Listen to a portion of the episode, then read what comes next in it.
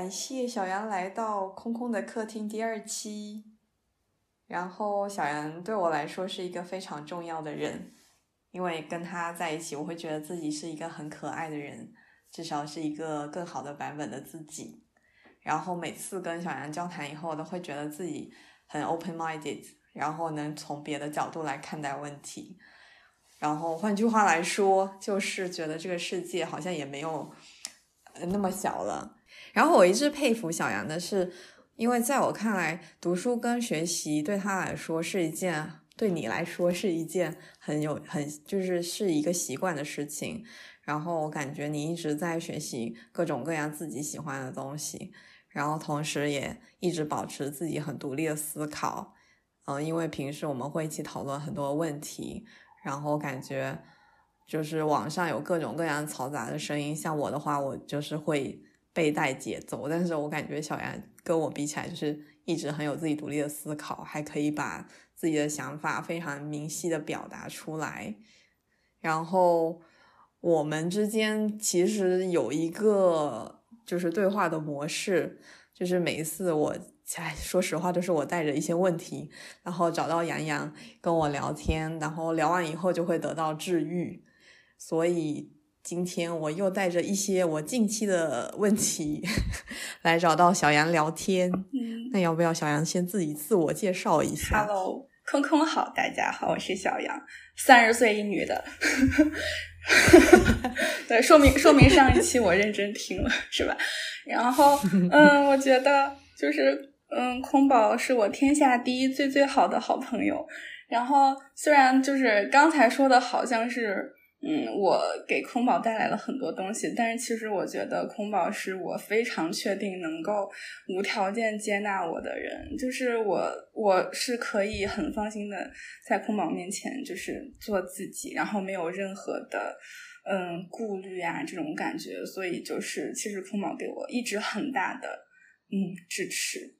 然后我也不知道大家有什么对我有什么误解，就是好像很多人都说这个人是一个好像一天不学习看书就难受的人。我不是，我已经嗯颓废了好几天了。本来不是还说九月份要哎呀考试呀什么的，我一直都在躺。哎，这个再说吧。嗯，反正其实就是也一女的。嗯，好，就这样吧。好呀，那那你要说一下你的职业吗？啊，我是一个菜鸡 心理咨询师，嗯，就是刚入行一年多一点点的样子。对我其实我也考虑过，到底要从什么角度来切入，因为我还上一集蛮蛮多像一种闲聊，虽然我觉得它也是很有意义的，但我本来就是抱持着一种一定要输出干货来录制下一期，但。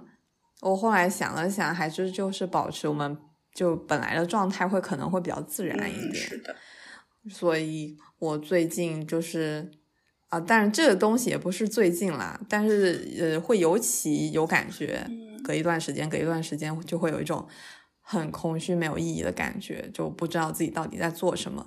然后我会发现这跟我自己的状态有关系，但是呃，以前会觉得。是可能在忙碌完了以后歇下来的时候，有时间去思考，才会有这种空虚的感觉。但越来越觉得，其实我有时候在忙碌的时候，甚至也会出现这样的感觉。然后在这基础上，让我更加焦虑的就是，呃，好像只有我自己不知道自己到底要做什么，而其他人都很明确自己要做什么。嗯，到现在也工作大概六七年了，然后感觉自己一直有一种原地踏步的感觉。但是看一看，嗯，当时的身边的无论是同事还是朋友，好像大家都已经找到自己的想要做的事情，然后在那条道路上，你，至少有所进步。所以就是在很羡慕他们的同时，又陷入了更加。呃，严重的空虚跟焦虑，然后觉得好像做什么都没有意义的这种感觉。嗯，就是我觉得，就是你把那个提纲给我的时候，我就觉得这说的不都是我吗？就是，对啊，就是完全也是我的问题啊。就是，嗯，其实我觉得，你看，你从那个研究生毕业的时候，一直都是在这样一个行业里面，就是一直积累了很久了。其实，但是我不是一直在跳来跳去嘛，对吧？然后就是这种别人都很厉害，然后自己一事无成的感觉，其实 same here。嗯嗯，对的。那会有什么办法来嗯调试吗？我我。当然，我也觉得这是一种阶段性的事情。然后，我觉得我更惨的就是，因为其实我并没有换领域，但是 我也没有觉得我有什么积累，因为我好像做的事情，呃，就是我可能一下子想要做一件什么事情，然后另外又会去做另外一件事情，然后我并不是一个有一个长期计划人。嗯，在比较早的时候，我会想说。嗯，这是我的一种尝试。我还想看看自己到底对哪些事情跟议题可能更感兴趣。然后等我找到了它，我就呃努力的往这个方向去发展。嗯，但是时至今日，感觉也没发展起什么来。然后我的变动更像是，虽然我有尝试过这个行业里面不同环节的工作。嗯，但是我自己也觉得它是一个平行的转换，就是它不会是之前自己想象中的一种晋升或者是进步的一种感觉。嗯，这个可能就是你一直在这个行业里面，可能我觉得就是，嗯，身在此山中吧，可能就是不太会觉察到自己的进步，但是在我看来，就是。比如说，一个很明显的感受就是，你朋友圈发的东西，我已经不太能看得懂了。嗯，然后，哎，其实我觉得这个事情，嗯，因为我也不是，就是虽然我看着你是在你的各种岗位上挣扎，但是我觉得现在环境就是这样，然后大家都还蛮难的。嗯，而且就是虽然可能是你没有觉得自己有什么。嗯，进展吧。但是我觉得这个行业里面，就是毕竟你待了这么多时间，然后也尝试过很多不同的岗位，就是在不是这个行业的人看来，可能就是它是一个神秘的黑箱，然后你已经在这个黑箱里面最起码摸得很清楚了，对。然后反正哎呀，收获肯定是有的啦，我是觉得，嗯，但是可能自己就比较难以觉察。对，但这也是阶段性的，有时候还是希望自己可能更明确一点，自己想做什么事，然后就有点干着急的那个感觉。嗯，比较严重的时候就是会把朋友圈都关闭。那我的朋友圈之前也有朋友吐槽过，他就是说，呃，空空你能不能发点，不要天天发广告？就在在他看来，我发的所有东西都是广告。但我其实是一个自来水体质，就是我我还是会发我自己真的读过和认同的东西了。就是我觉得你还是对这一行很有热情的耶。嗯，那么希望继续找回原来的热情。是是还在探索吗？我也不知道，有时候就是会，嗯，因为我刚回来的时候还蛮明确，就想要在机构做，嗯，然后也确实去到了机构。但是就是会被现实中碰到的很多问题，可能消磨了热情和精力吧。然后包括国内机构的生态也也有点一言难尽吧。最近也是 有一些比较不好的新闻，刚刚知道，就是不是我超级想去广州嘛？哎，我应该会把这段全剪了。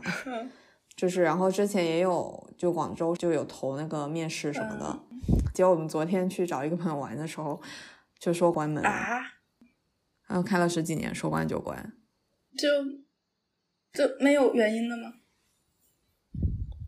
就是他们的母公司也是那个地产嘛，嗯，然后这几年不是地产都很不好，嗯，然后就不知道集团可能难以为继了吧，就跟我朋友也先打听了。包括我问了在那里工作其他的朋友，然后他们就是去，就是说现在呃情况不是很好，然后而且他们那个岗位也暂停招聘了，但是差一点点呢，就有一种就感觉是，虽然我跟这个机构从头到尾也没发生任何关系，但是听到这种事情，我就觉得还是很唏嘘。要这么说，其实我已经失业两回了，真的真的，差一点我就可以失业了。是的吧？就只只是我就是稍微跑的早了那么一丢丢。就是之前在上海当老师的时候，我对，然后哎不对，让我想想，嗯，在上海还有在西安，其实都是我刚一走。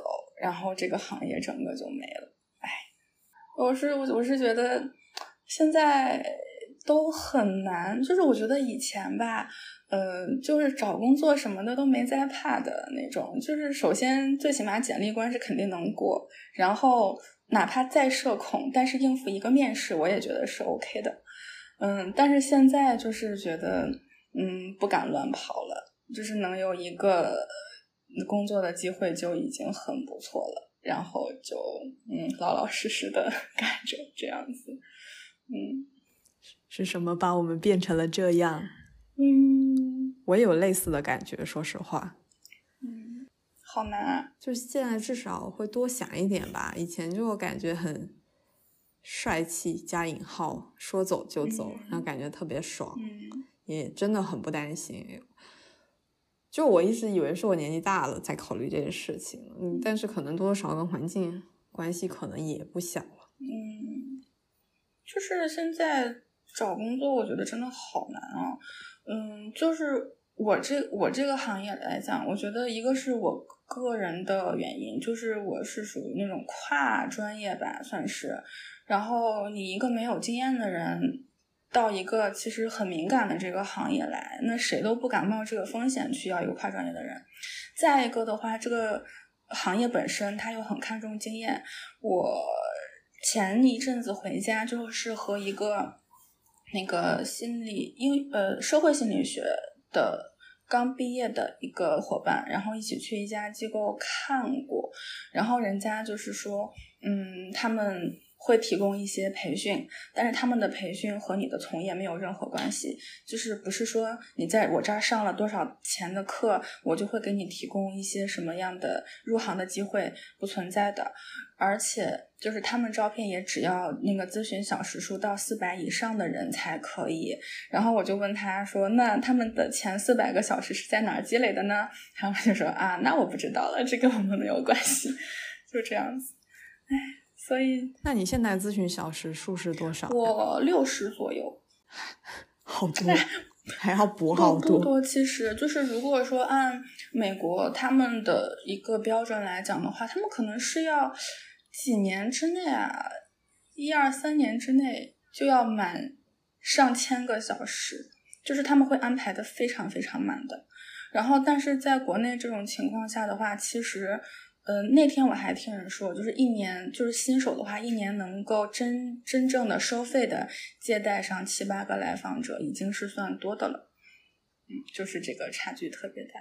那一次来访大概会在两个小时左右吗？每每次都是一个小时，五十分钟到一个小时一般。那岂不是一个新手只能积累到七八个小时吗？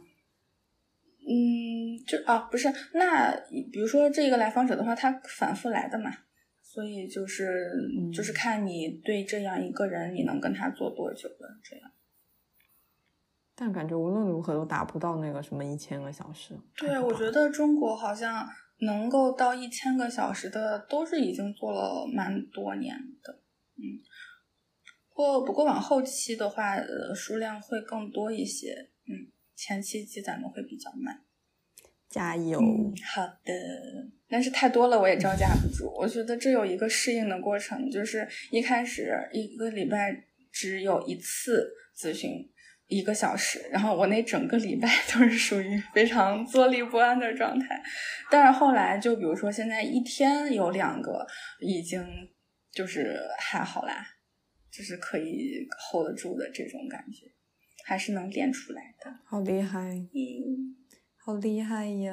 我都觉得你们的工作责任很大，压力更大。是的，真的就是蛮蛮惶恐。不过还好，就是嗯，因为我是在机构，然后还有其他的咨询师嘛，所以呃，比比如说不太适合我的那种特别严重的，那不会给到我。然后像有的那种嗯自由职业的，他们新手就没得挑嘛，谁来就接谁。然后你往往看到他第一个个案就是特别特别严重、特别特别棘手的那种，嗯，会有这种情况。那这样对新人也太不友好了吧？对。但是没办法，而且你想，就是新人会比较便宜嘛，然后有一些就是经济状况很差的人，那么即使他的情况很严重，他也找不起那些就是比较资深的，而且那怎么说呢？其实经济条件是 心理健康的一个很重要的一个方面，就是如果这个人很有钱的话，嗯，很多问题是可以用钱来解决的。这个压力会少很多，然后他如果经济条件很差的话呢，那很多资源就是属于一个匮乏的状态，然后也很难去从生活里面得到有效的帮助，所以就是，但是反而这样的人只能找到新手的便宜的咨询师，对，嗯，这样就是一个困境吧。对，哎，感觉无解。嗯，这么比起来，我感觉我本来准备的下一个问题听起来，呃，还轻松一点呢。没事儿，随便聊。嗯，但怎么怎么说呢？就是，哎，天塌不下来。他能够，其实我觉得能来做心理咨询的，嗯嗯。怎么说？他知道有这个事情的存在，然后能掏得起，哪怕是一两百的费用，他能掏得起，那其实就不是属于那种完全走投无路的境地了。真正悲惨的人都是默默无闻的死掉的，好丧。对，我就觉得，因为我就是一个很擅长对外求助的人嘛，我只要有呃，我意识到自己应付不过来的情绪问题，我通常都会向外求助。然后我就觉得这个其实是挺关键的一步，像你说的那些愿意为自己去掏这个钱，然后去找这个窗口的人，我觉得已经蛮厉害了。那就是其实我也不知道大家是从哪里获得这些资讯，因为现在感觉资讯很多，我相信心理咨询也非常参差。嗯，说实话，如果我真的要去找一个。呃，专业的平台去咨询的话，像我是因为我刚好认识你，我肯定会寻求你的帮助。嗯，但我不能想象是如果我身边没有这样一个朋友，我要去哪里获取这信息？就虽然我们现在每天接触到的信息都海量的。嗯嗯，我来我们这儿的很多都是那个朋友介绍的，然后有时候 会遇到就是。一个人带来一群人，就是一个传一个的这种。然后，如果完全没有这这种认识的人的话，那大家一般也就是从网上找，然后大众点评什么的，看大家的打分。啊，重点评都有，对的，可以，可以，可以。反正我自己就是对资讯的处理，我发现我不知道是因为资讯变多了，还是自己处理的能力变弱了。嗯，很多时候。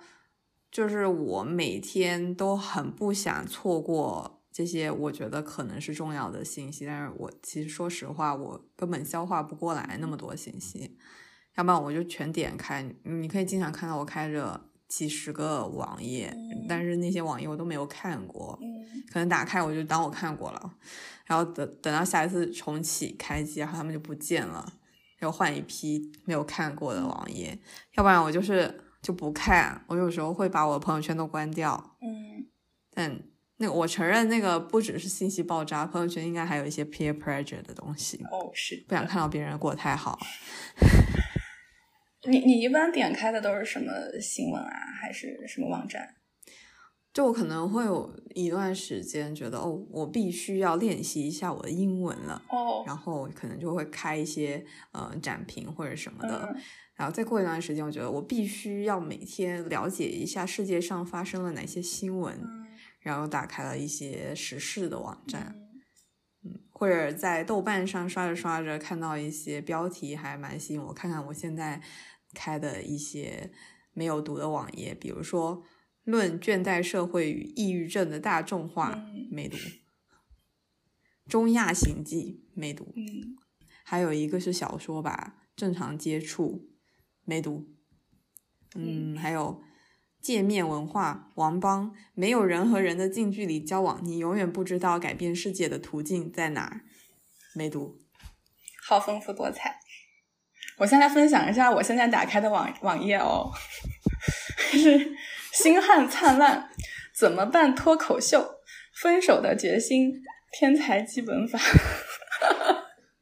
你是什么 To See List 吗？豆瓣上的电影没有，就是已经都打开了，轮着看。所以你知道我最近在干嘛？对，就是哎，我我也是哎，就是你说那个，有时候觉得自己要学英语，就是我也是收藏了好多，嗯，然后还有比如说那个，我我腰不是最近查出来那个腰椎间盘突出，然后我又收藏了好多锻炼腰的视频，然后之前不是还刷多邻国，然后想学一下日语，然后刷了一百多天，然后断签了，然后我就。愤怒的放下了它，对，就是，然后有时候就是看很多新闻，然后包括什么偶像塌房的这种八卦等等，对，这就是是会好像觉得需要了解更多信息的这种感觉，但是清醒的时候会会发现，嗯，有时候其实没有这个必要，嗯，然后其实我觉得。对我来讲，有时候让我会不停的去刷新闻的是那种就很有时候那种负面的社会信息会出现，然后那种情绪就会很上头，然后但是那种那种气氛就是气到自己说不出话来，然后去去想找一些互联网嘴替，然后就看看别人说怎么样说出自己的心声这样子的感觉。但是后来我有看到一句话，就是说愤怒是会上瘾的，就是。这个情绪很激烈，然后他会占据自己很大的注意力，然后花很多的时间去在这种嗯义愤填膺上面，看上去是自己好像花了很多的精力心血在做很多事情，但是其实呃并没有对于这个世界有任何现实的改善。然后尤其是就是那个嗯前阵子疫情就上海。呃，封的那段时间，然后也是情绪很不好，然后总是刷这些东西。后来就觉得不能这样子，然后但是也不想就是说彻底的跟外面的信息隔绝，然后就会刻意的，比如说我今天的某一个时段，我就好吧，让我沉浸在这种愤怒和信息当中，嗯，我就不停的去看。但是这段时间过去了之后。我要回到我的自己的私人生活里面，然后去做任何小事，对，然后就是把这种时间分配开来，这样子的话，我觉得可能会，嗯，对对，当下的生活有一点掌控感吧，然后能有一种活在现实里，而不是活在新闻里的那种感觉，嗯，我觉得这是我的一个应对的方式，嗯，这。我觉得这样很好哎，就是因为因为对于那些负面消息，好像也是会陷入到类似的情况下，但我可能的做法就是更加两极，就要么就一直刷一直刷，要么就 不看，就像我对所有的社交消息一样。所以我觉得可能如果到时候又 陷入了这种情绪，可以借鉴一下这种做法。其实我觉得就是不管什么时候。保护自己是第一位的。我当时另外一个很气愤的点就是这种新闻吧，它没有发生在我的身边，其实，但是它确实对我自己的生活造成了非常大的负面的影响。我就觉得，就是很多很多人或者是很多事情，它看不见摸不着，远在天边，但是它就是对你的生活的每一分每一秒，在 切切实实的产生一些影响。然后这一点让我觉得很不爽，就是对方在什么都不知道的情况下就已经伤害到我了，我会有这样的想法，我就觉得凭什么，对吧？然后所以我要保护好自己，你别想让我就是陷入 emo，我要就是最起码把我自己的生活过好这样子。所以就是当时我也有看到大家就是说，能够保持快乐和开心也是一种很有效的反抗，能说吗？会被毙掉啊可以吗？啊上上上上次不就是同样的词出现的时候被审核没通过吗？Rebellion，换一个语言，嗯。倔强倔强的说。嗯。我当时好像为了逃避这个新闻，然后当时刚好赶上我们活动期，我就有点故意是借口工作很忙，但是确实也很忙，然后沉浸在当时的工作里面。嗯。但嗯，怎么说呢？因为我这份工作也入职没有很久，然后我也还在摸索跟磨合的阶段。嗯，我总是觉得有时候在工作里面去想工作的价值跟意义的时候也很 bullshit。其实，因为往往我这么想的时候，我就会干不动。然后，特别是在很忙的时候，如果还在想这种事情，就是往往是从很小的事情上升，我我可能这个人容易上升到这个价值的问题，但是当时可能只是一件挺小的事情吧，嗯，可能根据我的经验，我觉得这个事情它应该怎么样怎么样，嗯，做，然后达到一个怎样的效果，但是呃，实际上我们那时候确实也因为疫情，然后各种条件。让我们的准备周期特别的短，那时间一仓促，其实很多程序跟过程就是会要有一定的妥协，就可能没有时间充裕能准备那么好，嗯。然后有很多做法可能自己也不是完全的认同吧，嗯。所以导致我就是在做的时候挺瞻前顾后的，嗯。嗯，也心里有一个疙瘩吧。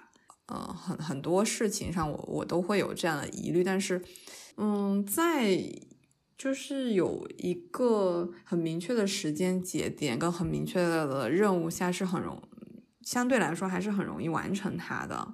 但是因为我带着这样的想法，就导致我在完成的时候也没有，呃可能更早以前，至少你做完一件事会有一个成就感，嗯。我就没有这样的感觉，反而就是感觉，哎，我都花这么多时间跟精力，然后做了一个什么东西，然后就，呃，一件一件累积，就会觉得越来越不得劲儿，就那种感觉，然后又会想说，那是不是我这个人太不知道变通了呢？因为。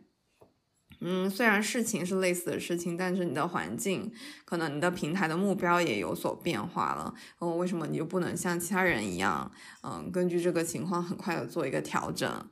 然后就觉得我是不是呃，说是有自己的原则跟标准和坚持，但实际上我只是缺乏一个改变的勇气。然后就，但是实际上我也是按照了团，至少是团队比较一致的这个目标去努力。嗯，其实那个目标可能跟我自己设定的又有所出入。然后这样一做，又感觉我也没有坚持自己的标准，反正就是一直在这种很矛盾的情况里面打架。然后其实这样子的过程是很消耗我自己，不管是消耗我做事情的精力，还是我。或者是我做一个事情的热情，就嗯，就我感觉我经常处在这种情况。其实我觉得这一点我还蛮佩服你的，就是嗯，你已经在这个行业工作这么长时间了，然后我听到很多时候你的这种不满是，就是这个工作的，比如说完成度，呃，或者是他的专业程度是。没有达到你所期待的那个高度，然后我会觉得，因为很多人他可能时间长了就油了嘛，就好像哎，反正这样那样大家觉得都可以，那好我就可以。但是你都一直是会有一个更高的追求在这儿，然后就是这种追求一直在，都没有因为其他人 而那个就是有所减退啊。我觉得能坚持这么久，就是蛮了不起的一件事情。嗯，而且嗯，我觉得。这个你可能说了两件事情吧，一个就是说在工作的时候流程的方面，就是会有很多不尽人意的地方，这是一个现实的情况。然后另外一个是你对自己的评价，你会怀疑自己是这么多坚持是不懂变通，还是缺乏勇气这样子？这是这是对你自己评价的这方面，是吧？两个问题，嗯。嗯嗯，哎，其实我我觉得我也会有类似的感觉，就是明明某一件事情你可以很清晰的计划好，然后但是哎，别人怎么居然这么做？然后或者是就就是像你说的很很冒进啊，就是怎么怎么可以这样胆儿怎么怎么说胆儿怎么就是这么肥，然后就不怕出事儿什么的？尤其是你像在我们这个行业，对吧？你这出事儿的都是大事儿，对，但是嗯，好像。看多了就觉得，哎，人家居然也还怎么怎么都这么做下来了，所以会觉得还蛮吃惊的，嗯嗯。然后后来到这时候，我也挺怀疑自己的。对，然后后来我会就是一个可能是他们说的，可能自己走走得快，然后跟大家一起走走得远吧。就是好像这种时候，别人的方式他能达到他的目的，那也就行吧，就这样吧。嗯，嗯，就是对，对对，我觉得其实很怎么说呢？就是也许有一些人他是做的是我不认以我不太认同的方式在做事，嗯，在我没有办法去改变这个现实的情况下，我只能默默的心怀不满，这种不满 就是我的坚持吧，嗯。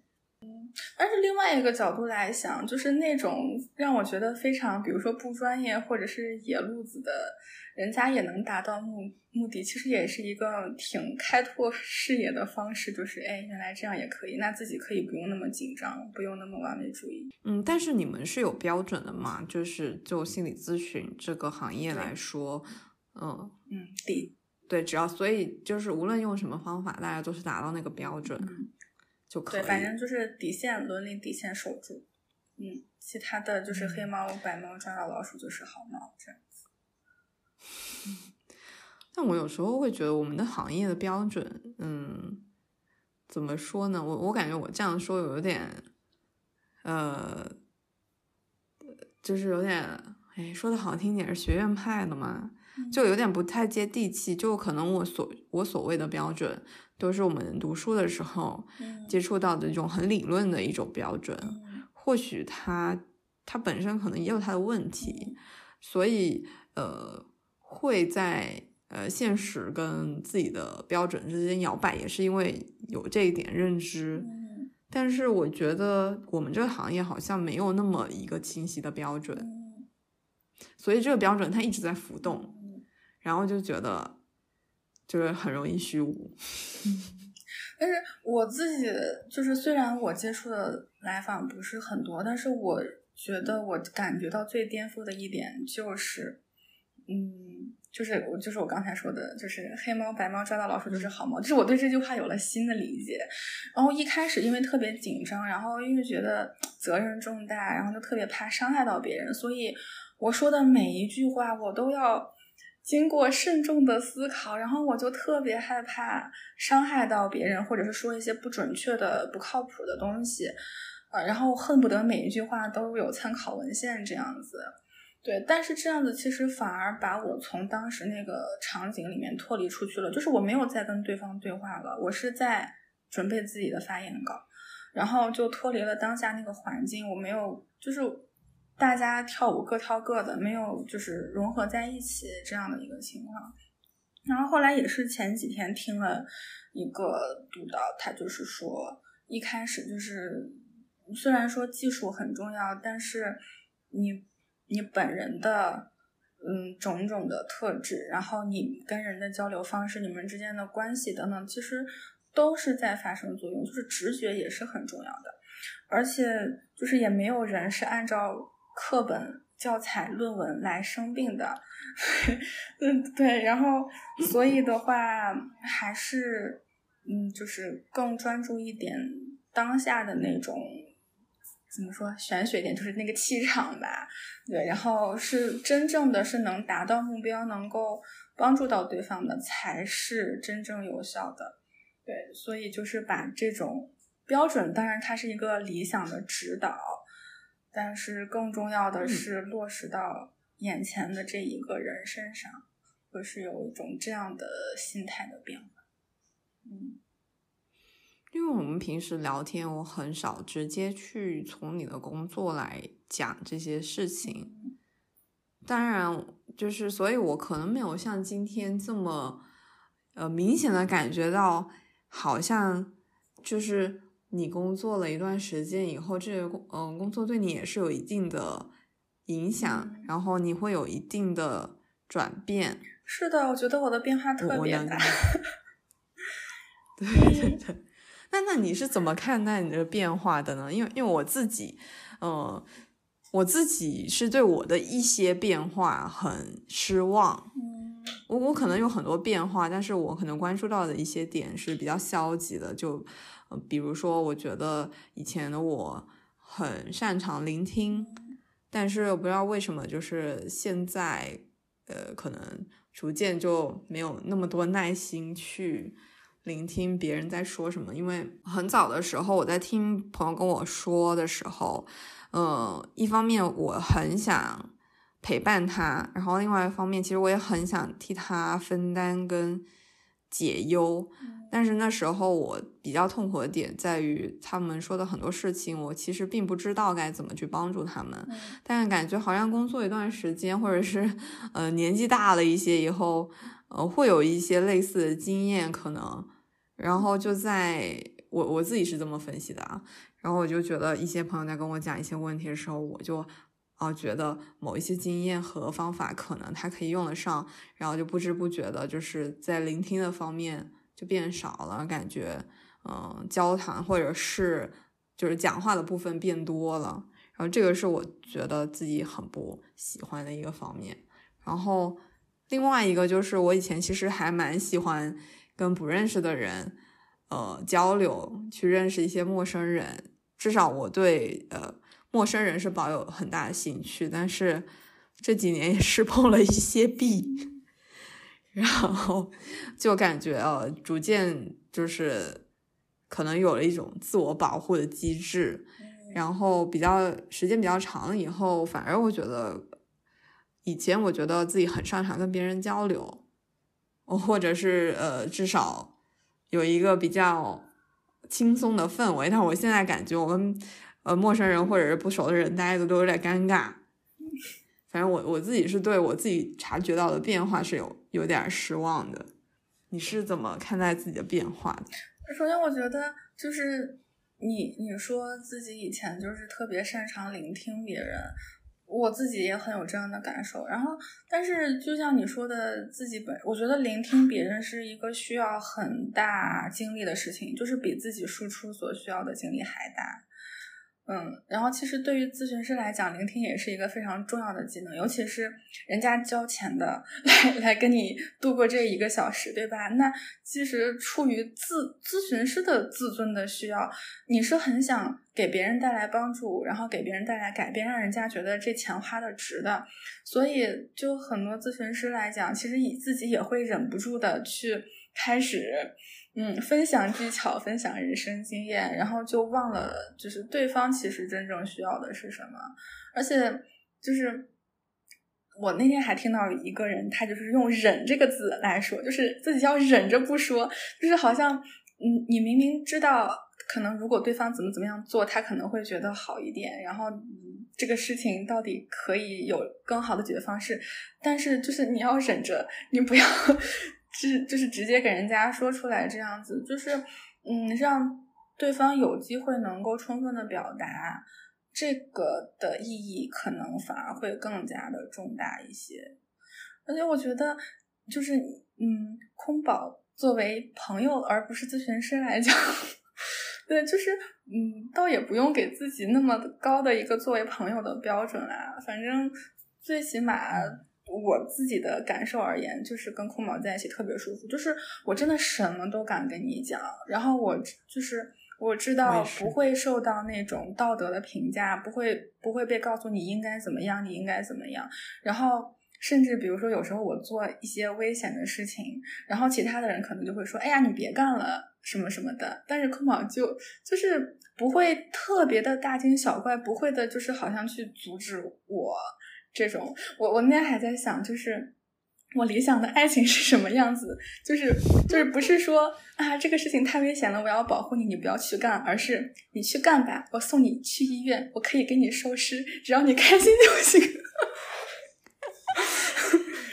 其实是哎，你也没有要做什么很危险的事啊！你要做什么，我都支持你。比如说，我不是那个做那个大漆过敏了嘛？那我被我妈骂成什么了？我的天呐，就是就是他，我当时过敏了之后，我本来过敏就不舒服了，然后他还跟我生气，他让我的不舒服上面更加了不舒服。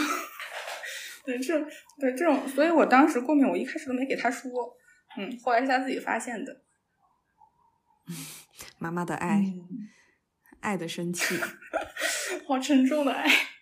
对，所以就是我，就是怎么说，所以我就觉得你是一个很有朋友天赋的人啊，就是跟你在一起就是很舒服。朋友天赋，对呀，爱你。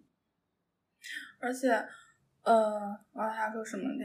哎，关于就是跟人打交道方面，就就社恐，就是 我也不知道怎么跟人打交道。所以我觉得我选择这个职业的另外一个原因之一，就是我不用说太多话，只要对方说就好了呀。对呀，而且就是，嗯，我觉得我真的就是很扬长避短哎，因为我不，我我是很不榨制别人的，然后我的道德底线也是非常低的，就我什么都是可以接受的，所以。就是别人其实不管说什么，我是可以去，我能做到，我去耐心的听，然后不去评判他，不去指导他这样子。但同时呢，我又不太愿意就是说什么跟自己有关的事情，对。所以这样子的话呢，对吧？他他可以说，我可以听，然后我也避免了去那个自我暴露，那么大家就是双赢了，嗯。双赢你都用得出来，是这么用的吗？嗯，然后那说到我的改变的话，其实我觉得每个咨询师他都会感谢自己的来访者，因为真的会从对方身上学到很多。那咨询师又赢了，在这里就是人家交钱，然后我还学到了东西。嗯，然后就会嗯比以前更加频繁的和深入的自我反思吧，然后会总是会不断的认识自己，嗯，就是经常会觉得我我一定不会这么想，但是后来发现，哎，我确实是这么想的，嗯，就会有很多这样的情况。还有就是，嗯，另外一点就是学会了摆烂。嗯，那说好听一点就是接纳自己，就是我就是这样了。我要是改不了的话，那能怎么办呢？就这样吧。对我还还是前几天听到一个督导，就是说那个咨询师，嗯，可能做的不是太好。然后那个督导就是说，其实一个糟糕的咨询师对于来访者也有其意义，就是说，你看这个人干的这么烂，他还能干下去，对吧？那我在我自己的生活中也是可以生活下去的。对，督导太搞笑，但是就是很真实呀，就是这样子。嗯，患者真的会这么想吗？是有多烂？嗯，不知道，是是那个咨询师他自己后来因为意识到了自己有很多做的不足的地方，对，然后就还蛮愧疚的吧，可能。对，但是反正就事情都已经发生了呗，嗯。总之，但是我还是觉得咨询师好厉害。就是就是一个从资源取向的视角来看待问题。就是虽然它整体来讲不是什么好事儿吧，但是还能硬从里面挖出点资源 用一用。你变了，变得 更加快乐了。摆烂让我们快乐。对。我之前还看到一个书，就是讲的是那个临怎么跟临终的人告别的这个事情。然后其其中提到了一点，就是原谅。然后他对于原谅的解释是放弃一切改变过去的希望。嗯，就是说过去是无法改变的，这个是一个常识，但是很难接受。然后总会觉得，如果之前。我再做的好一点，可能会发生什么？或者是如果某个阶段我过得再顺利一点，可能我会怎么怎么样？就是会有这样的可惜的想法。但是，嗯，这个真的是完全没有办法的事情。就是，对，只有对过去就是完全放下改变过去的这种念头的话，才能够就是往多往未来和现在考虑考虑。这样，嗯，哭了。可是我觉得，即使放不下，或者是选择不原谅，怎么怎么样的，都都行啦，就是摆烂吧，怎么都可以的，都可以理解的。对，本期主题是摆烂。对，都可以理解，都可以接受，怎么都活得下去的。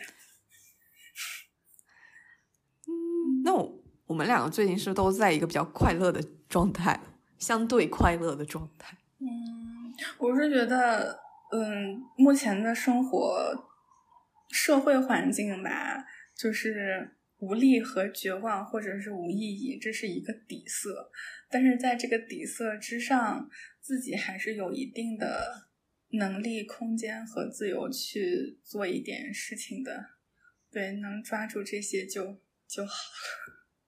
嗯，突然间他又向上了起来，基调。没办法呀，还能咋地呢？杨洋大师，这又丧又积极是怎么回事？对，还是嗯，快乐也是一种反抗。我要开心，不能丧。好啊，我已经找到 title 了，快乐也是一种反抗。